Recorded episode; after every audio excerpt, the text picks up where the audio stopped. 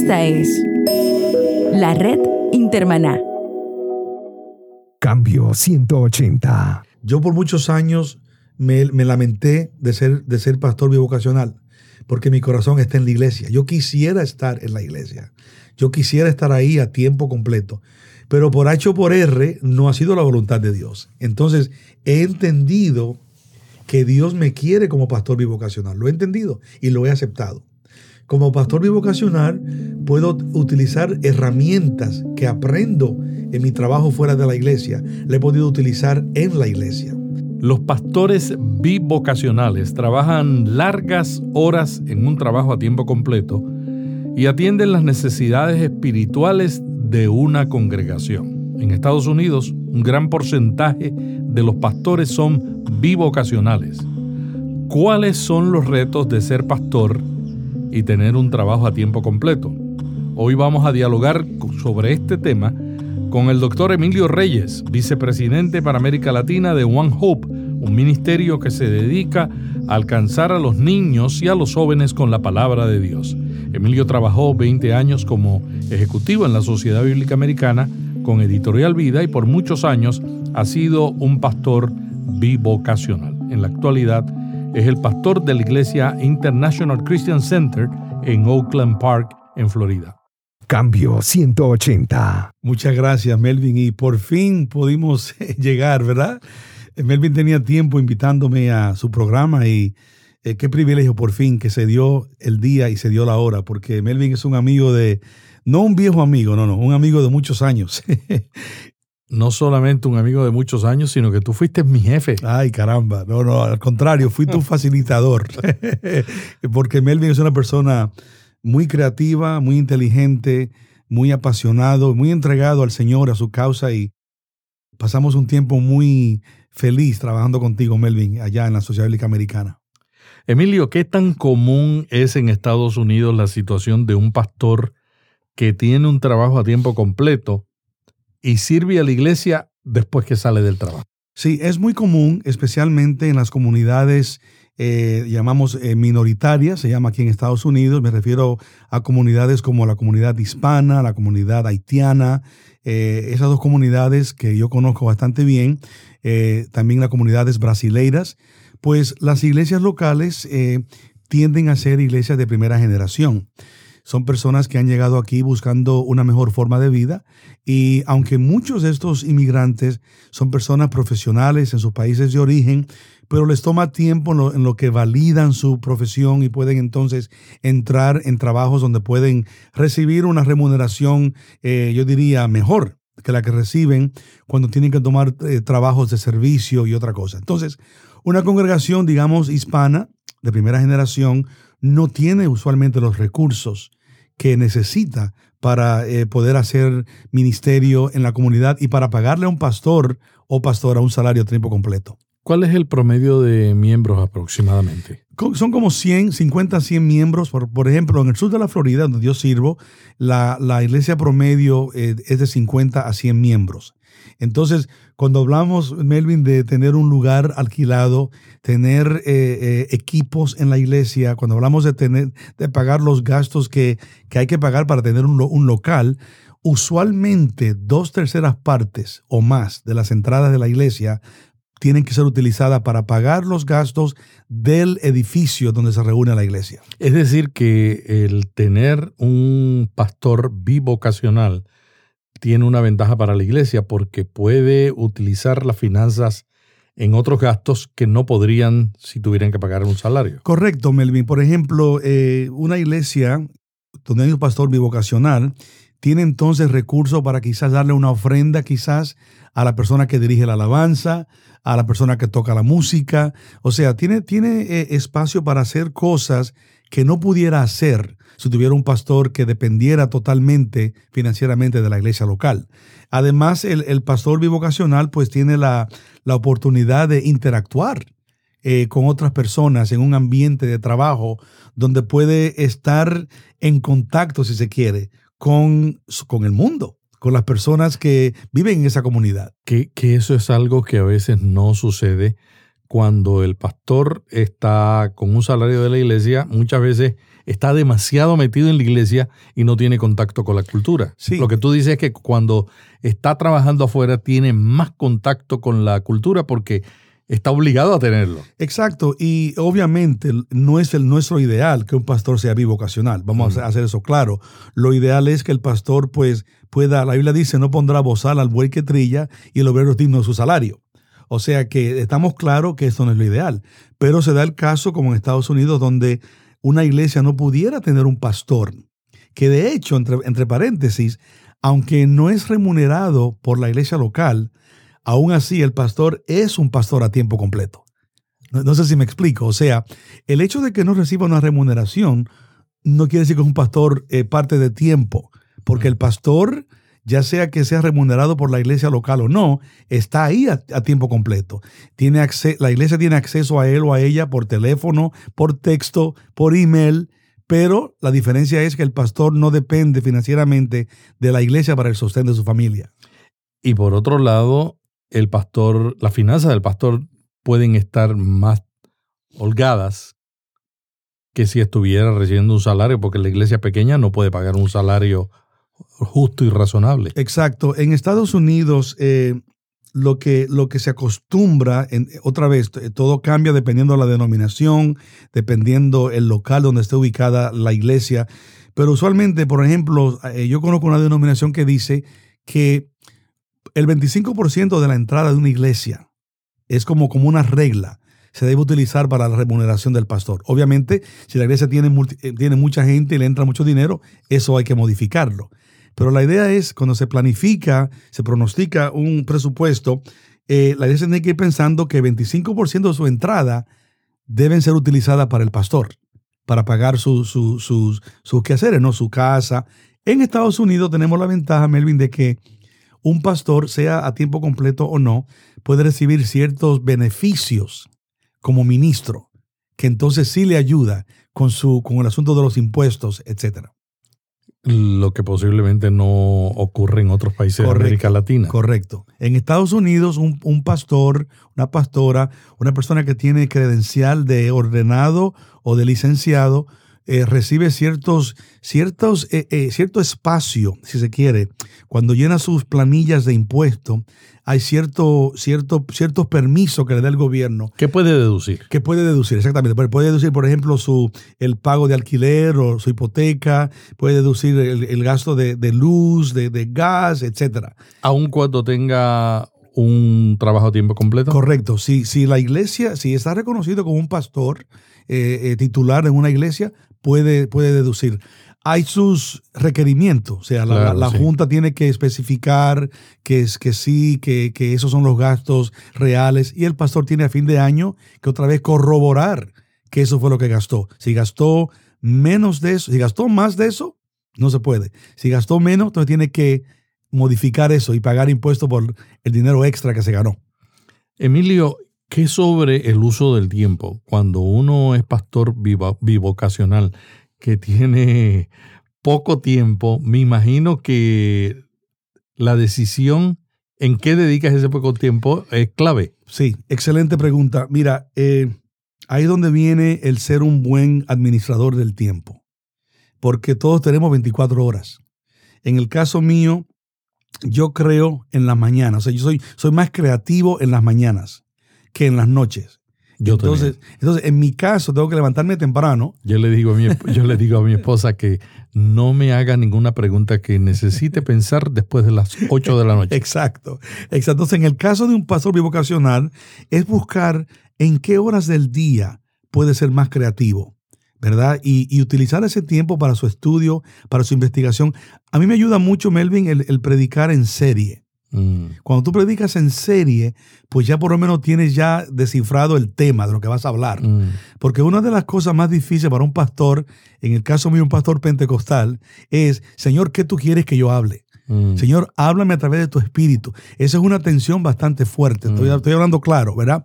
Pero cuando tú ya resuelves el tema de lo que tú sientes que Dios quiere hablar, pues ya la cosa no es que se pone más fácil, pero por lo menos ya tienes un rumbo.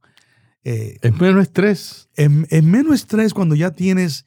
Porque cuando ya- sabes para dónde vas. sabes para dónde vas es menos estrés. El estrés más grande para mí, yo llevo 42 años como pastor bivocacional. Al principio era más difícil que ahora, porque al principio ese estrés de que, Señor, ¿qué tú quieres que yo predique? Dirígeme, háblame. eh, eh, fue un estrés bastante difícil. Luego uno va aprendiendo, ¿no? Bueno, déjame, déjame escuchar al Señor durante el día. Quizás pasa algo durante el día. Eh, quizás una experiencia, quizás una conversación. Eh, pero el asunto es que como pastor bivocacional tienes que ser fiel al trabajo donde, que Dios te ha dado. Porque Dios te dio ese trabajo. No fue, no fue eh, eh, ninguna otra persona. Emilio, ¿qué sobre la intervención del liderazgo de la iglesia que a veces, a veces es necesaria, pero a veces también puede obstruir el liderazgo del pastor? Es menor, es menor cuando es vocacional, porque no tienen que pagar, o es igual. Mira, Melvin, nuestra gente, por lo menos la gente que yo he pastoreado en Nueva York y en la Florida, eh, que son personas que vienen de diferentes partes de América Latina, ellos no hacen la diferencia entre el pastor bivocacional y el pastor a tiempo completo. El pastor es el pastor. Yo creo que todo depende, eh, en mi caso, he sido pastor de iglesia que han sido fundadas por otros pastores y, y me, y me han seleccionado como su pastor. ¿ya? Esa es una experiencia. Y también he sido pastor de iglesia que mis hijos, mi esposa y yo hemos fundado. Esa es otra experiencia. En mi experiencia, las presiones son más difíciles, en mi experiencia, cuando tú vas a servir en una iglesia que ya ha sido fundada, que ya ha sido establecida. Y donde los líderes se sienten dueños de la iglesia, me imagino que ese es un problema también. Es un problema, No es la iglesia de Dios, es la iglesia de los, de los que ofrendan. Exacto. Yo, yo aprendí eh, hace tiempo, cuando comencé el pastorado, que el pastor o la pastora es el regalo de Dios a la iglesia y que la junta es el regalo de la iglesia al pastor para que ayude al pastor. En muchas iglesias, desafortunadamente, lo que ocurre es que el pastor viene a ser un asalariado. Suena feo eso. Y a veces lo tratan así. Entre paréntesis, hay que tener cuidado tampoco de uno no ser uno no ser un abusador. Mm. Pero en la iglesia que tú estableces, tú la puedes educar diferente. Tú la estás formando. Mm. Donde yo sirvo como pastor, esa iglesia yo la fundé, eh, aunque salí dos veces y dos veces regresé a, como ser pastor, hace ah, dos años que regresé, pero una iglesia que, que nosotros hemos ido eh, formando a que dependan de los líderes inmediatos y no solamente del pastor. Eh, hem- hemos organizado la iglesia Melvin de tal forma donde tenemos cinco personas que son los líderes. Por ejemplo, está el líder de la membresía de la iglesia. O sea, tiene un estilo Un congregacional. estilo exactamente. Ah, Tenemos- Ese es el estilo que a mí me gusta. Sí, sí. Aun cuando no hay estilos perfectos, Exacto. eh, Exacto. ese yo creo que hay más balance. Sí, yo le enseño a la iglesia, yo estoy tan cerca como su teléfono. Ellos saben que yo viajo. Ustedes me pueden llamar cuando quieran. Ahora, si yo no levanto el teléfono es porque estoy en alguna reunión. Si me dejan un mensaje, yo le voy a llamar. Mm. Si no me dejan un mensaje, pues entonces significa que no es una emergencia. ¿ve? Y yo trato de estar en contacto con la gente, aunque soy pastor bivocacional y aunque la iglesia no es grande, si llegan todos somos como algunos 120, 130, ¿eh? Pero yo le doy seguimiento a la gente, eh, yo, yo le mando, te- gracias a Dios por, por, por Steve Jobs, que nos dio la oportunidad de mandar texto y, y correo electrónico. Mm. Pero, pero en respuesta a tu pregunta, la gente es gente y la gente cuando necesita al pastor, necesita al pastor o pastora. Mm. Sea cual sea la, la relación, lo necesita. Emilio, pero los, los latinos yo siento que en Estados Unidos venimos de una, de una tradición donde el pastor visitaba a los enfermos. El pastor era no solamente un consejero, le resolvía problemas a la familia, que a veces se iba al extremo Sí. porque, porque ya entonces el, el pastor, si no venía, era, pues yo me iba de la iglesia. Sí. ¿Cómo es la situación con un pastor bivocacional? Sí, sigue siendo igual, Melvin. Lo que pasa es que depende del pastor principal eh, o, o- o del pastor di- di- dirigente, como, como le llame. En el caso mío, lo que he hecho es, yo tengo dos pastores con quien trabajo. Uno tú lo conoces, es Vern Peterson. Mm. Él es uno de los pastores con quien trabajo. Somos un equipo. Y tengo otra pastora. Entonces, eh, la pastora se encarga del trabajo fuera de la iglesia. Ella se encarga de todo lo que es mi- misión, evangelización. Ella se encarga de todo eso. El pastor Vern se encarga de todo el trabajo de células y trabajo de, de- de- de educacional de la iglesia. Entonces, la gente sabe dónde, dónde puede acudir Mm. cuando tiene una necesidad. Si- bueno. Si, si hay un problema, digamos, de que una persona, di- digamos, lo están expulsando de donde vive, por ejemplo, ¿verdad? Pues ellos saben que pueden llamar a la pastora Mercy. Mm. La pastora Mercy se va a encargar. Y si no puede, entonces me va a llamar a mí. Yo fui pastor, Melvin, por primera vez cuando tenía 22 años. Wow. Y yo no sabía lo que era ser pastor. En, en- en- en la, en la realidad Asamblea de Dios Pentecostal, pues nosotros que creemos que Cristo viene pronto y tú tienes que estar involucrado y, y todo el mundo ahí va a hacer algo. Eso fue en Nueva York. La cosa fue que yo fui, a- salí a pastorear cuando tenía 22 años. Yo no sabía nada de pastorear, aunque había hecho todos los ministerios habidos y por haber en la iglesia, excepto ser líder de mujer, no podía ponerme faldas. El punto es que una vez recuerdo, yo estaba orando, Señor, ayúdame. Y Dios me llevó, en mi mente, me llevó a la experiencia de Jetro y Moisés. Y entonces, e- eso es lo que yo uso. Yo utilizo, yo utilizo el modelo de Jetro. ¿Qué le dijo Jetro a Moisés? Le dijo cuatro cosas. Número uno, le dijo, escoge, escoge los líderes. Bueno, eso iba en contra con, mi- con, mi- con, mi- con la realidad de la iglesia donde, donde yo estaba sirviendo, porque esa iglesia estaba acostumbrada a elegir a los líderes una vez al año. Y en ese entonces se elegían personas que eran gente buena, eran gente amable, eran gente cariñosa, pero no sabían hacer el trabajo. Bueno, eso es lo primero. Elige.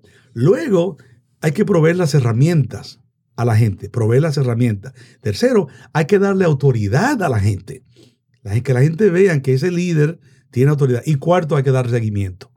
Ese punto de la autoridad es tan clave. Yo siento que a veces el estilo de liderazgo de muchos pastores muestra inseguridad, porque el que no puede delegar autoridad es porque tiene inseguridad. Melvin, Y la gente se va de las iglesias cuando llega un líder bueno y está acostumbrado, que es un líder en su empresa, en su, en su grupo de trabajo, en, aún en, en- en- cualquier lugar donde está la persona, y llega a la iglesia y le dan la tarea pero no le dan autoridad, sí. se siente frustrado. Sí, sí, sí. Te voy a decir algo que no sé si los pastores y pastoras que están escuchando estarán de acuerdo conmigo. El pastorado es un trabajo, es un ministerio donde uno se siente inseguro, por muchas razones. A los pastores nos, nos evalúan de diferentes maneras. Nos evalúan si la iglesia está llena, el pastor es un pastor exitoso. Aunque la gente no esté creciendo Eh, espiritualmente. Exactamente, exactamente, exactamente. Entonces, el pastor las pagas todas, todas. El pastor, al menos, eso soy yo, uno se siente cuando la gente se va de la iglesia. Uno se duele, hermano. Eso, es- uno lo toma personal. Y mira que uno trata de no tomarlo así, al menos yo. Y muchas veces, no siempre, la persona a quien tú más le has servido, a quien tú más le has dedicado el tiempo, muchas veces es la gente que termina yéndose de la iglesia. No sé cómo en otros lugares, en Estados Unidos la gente no es muy estable. A menos de una persona profesional que ya está establecida en el país, las personas aquí tienden a ser inestables. Y yo, y yo no los culpo porque están buscando, vinieron aquí buscando una mejor forma de vida. Entonces, ¿cómo tú pastoreas una iglesia donde la gente no es estable? Es difícil, ¿no? Lo de la autoridad es muy importante porque, porque cuando tú delegas un, un trabajo y no delegas autoridad, entonces la gente no lo va a hacer. ¿Y cómo, cómo se puede desarrollar un liderazgo en una iglesia donde muchos están en tránsito? Muy difícil. Mira, eh, hay que buscar, y te digo por experiencia, yo estoy pastoreando una iglesia donde la gente está en tránsito. Y te llegan personas que tú dices, gracias Señor, me llegó fulano y fulana. Y cuando, cuando más tú te, unes a esa persona y trabajas en equipo con esa persona, te dicen, conseguimos un mejor trabajo y nos mudamos para Indiana. En resumidas cuentas, Melvin, yo pienso que, y quizás suena muy simple, pero es lo que, es como yo he encontrado paz. Mientras la gente esté en la iglesia, hay que servirles, hay que tratarlos bien, hay que ministrarles, porque la iglesia es como un hospital, es como un hospital. Hay gente que llegan enfermos a la iglesia y se sanan en la iglesia. Dios les ministra, Dios, Dios los sana. Y luego esas personas se convierten en doctores ellos mismos para ayudar a otros. Pero otros se dan de alta y se van. Y otros nunca se sanan. Y otros nunca se Y sanan. se quedan fastidiando la paciencia de los demás. Otros se toman una píldora que por un tiempo les va a ayudar. Por eso yo no estoy muy a favor de los, de, de- de los, de los llamados movimientos. Porque, ojo, yo, yo no limito a Dios. Dios es Dios. ¿Y quién puede limitar a Dios? Pero cuando la iglesia se acostumbra, cuando el pastor se acostumbra a ir de movimiento en movimiento, la gente se queda enana. La gente se queda enana. Hay que predicar enseñar todo el consejo de Dios. Todo, la palabra completa, para que la gente vaya creciendo eh, igual, ¿no? Volvamos al tema de las prioridades. Sí. Excelente. ¿Cómo, ¿Cómo hacen ustedes los pastores bivocacionales que tienen menos tiempo que otros? Por otro lado, yo lo veo positivo, Sí. porque tampoco pueden perder tiempo. El pastor que tiene a lo mejor 40 horas tiene el riesgo de perder el tiempo, No, seguro. seguro. pero el, bivocacional no lo Sí, tiene. sí. ¿Cómo, ¿Cómo definen las prioridades? Yo he sido líder en mi denominación, he sido presbítero general, he ayudado a, a supervisar casi 200 iglesias. Y me he topado con pastores que quizás no te lo digan, pero en, en conversación tú puedes leer entre líneas que están aburridos. Son pastores que están a tiempo completo. El pastorado puede ser aburrido. Depende de la persona, obviamente. Depende de la persona y cómo maneja el tiempo. Mis prioridades, y como yo le enseño a los líderes de nuestra iglesia y, en seminarios, es la siguiente. Lo primero es Dios. Si Dios no es el centro de todo, las cosas van a salir mal. Después de Dios soy yo. Si yo no me cuido a mí mismo, Melvin, si yo no me cuido a mí mismo, no voy a servir a nadie. Tercero, mi esposa. En el caso mío, tenemos el nido vacío, entonces ya mis hijos ya están fuera, pero Dios, yo, mi esposa. Después de eso es One Hope. ¿Por qué One Hope? Porque One Hope es quien paga. One Hope es quien, es quien me mantiene. O sea, Dios es mi proveedor y Dios provee a través de One Hope. Y el quinto es la iglesia. Y ellos lo entienden. Bueno, esa es la cosa. Algunos no lo entienden, Mm. pero no me queda otra. Porque, pero fíjate que he separado a Dios del ministerio. Porque algunos pastores bivocacionales se confunden y piensan que su servicio en el ministerio es su, es su- es su ministerio con Dios. No. Cuando yo digo Dios es primero, quiero decir que tengo que tener mi vida espiritual, mi tiempo con Dios en oración. Mira, hay pastores, por lo menos en Estados Unidos, que no tienen devocional, que no, que no leen la Biblia de forma devocional, que la leen solo para preparar un sermón o para preparar un estudio bíblico. No. Hay que tener el tiempo con Dios, donde leemos la Biblia para nuestra devoción. Primero es Dios. Después soy yo. Tengo que cuidarme. Tengo que cuidar mi salud. Tengo que cuidar mi, eh, mi- vida social. eh, tengo que hacer tiempo para relajarme, para hacer ejercicio, ¿verdad? Luego mi esposa. Si no cuido a mi esposa, si no cuido mi relación con mi esposa, en mi opinión no sirvo para ser pastor. Porque, porque mi esposa es, después de Dios, eh, es, es importante para mi vida, ¿no? Cuando tú tienes tus priori- prioridades en, en- en orden, entonces puedes tomar decisiones. Entonces, si me llaman, la gente sabe en la iglesia, no me llamen en hora de cena, porque yo trato de cenar con mi esposa. Me pueden llamar, pero no los voy a atender, ¿sabes? Ellos saben que mi, que mi esposa, eh, yo la tengo en alta estima, tú sabes. Pero cuando yo estoy en la iglesia, cuando estoy trabajando, yo trabajo fuerte, tú sabes. Mm. Eh, yo me reúno con mis líderes una vez al mes. Eh, yo doy un seminario para todos mis líderes una vez al mes. Repasamos la misión, visión una vez al mes. Estoy en contacto con los líderes. No es perfecta la cosa, pero los que quieren trabajar saben lo que tienen que hacer, saben cómo hacerlo y yo soy su facilitador. Entonces, prioridades hay que tenerlas en orden. La iglesia no es primero, primero es Dios. Un problema de los pastores a, tiempo completo es la soledad, porque muchos no tienen amigos a quien contarle sus luchas. ¿Cómo un pastor bivocacional evita convertirse en un llanero solitario? Excelente pregunta. En mi caso, tengo la bendición de que trabajo en un ministerio. Y nosotros eh, trabajan varias personas que son ministros también, con quien yo puedo hablar y tener relación y podemos salir a, tomarnos un café.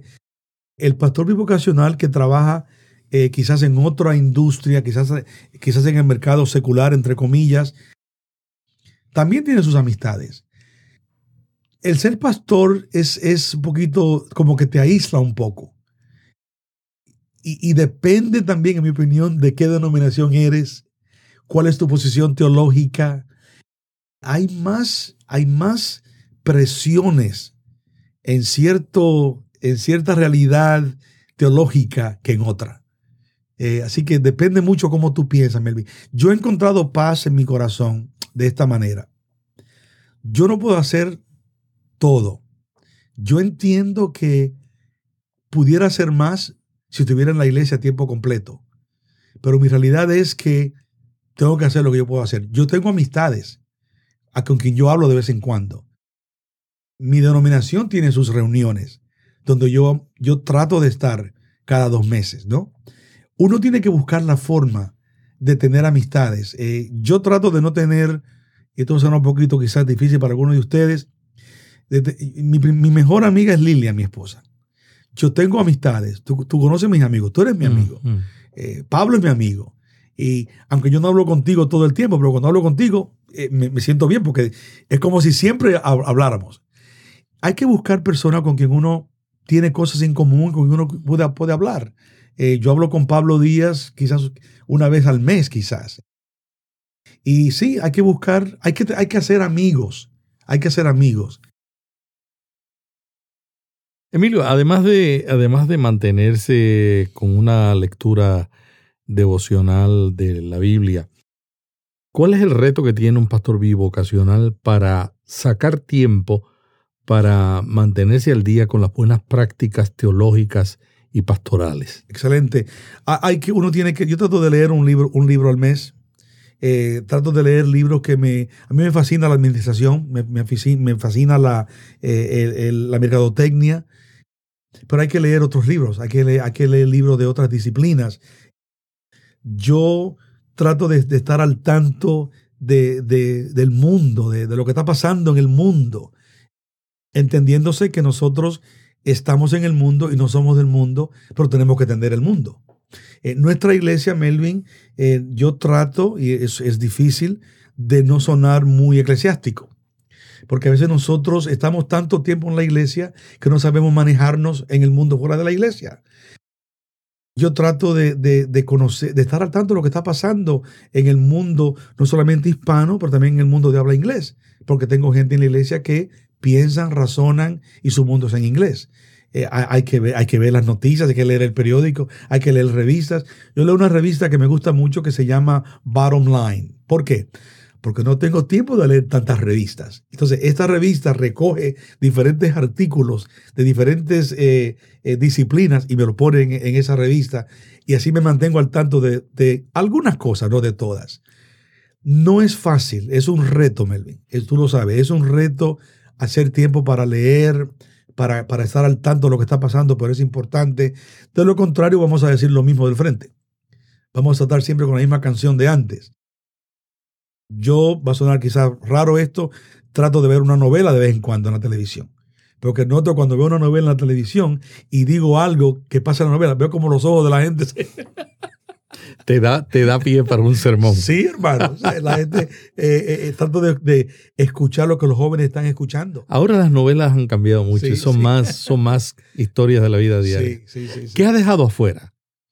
¿Qué has dejado afuera para poder atender un trabajo que requiere viajes como vicepresidente de One Hope y como un pastor que yo sé que, se preocupa por su congregación? Tengo la, bendición, si se quiere, eh, de que trabajo en un ministerio eh, internacional y a veces me invitan a predicar o a dar conferencias y he tenido que decir que no. He tenido que decir que no. Eh, me gusta ir a, a hablar en reuniones de pastores, y hace poco me llamó un pastor para que fuera a un, retiro a predicar y tuve que decirle que no, porque el que mucho abarca poco aprieta. Y entonces los años van avanzando, la energía es menos, tú sabes, y, uno, se da cuenta de que uno no puede hacerlo todo. Eh, me gusta ir a diferentes lugares, me gusta compartir con diferentes personas, pero he, tenido que dejar fuera los muchos viajes, por ejemplo. Eh, he tenido que dejar fuera, cuando voy a un viaje, incluir muchas cosas. Eh, incluir visitar a este, visitar a aquel. He tenido que restringir mi tiempo para poder servir en este ministerio bivocacional que no es fácil, Melvin, no es fácil. Emilio, finalmente para terminar la entrevista, ¿qué le recomendarías a un pastor bivocacional que duda si está haciendo lo correcto? Wow.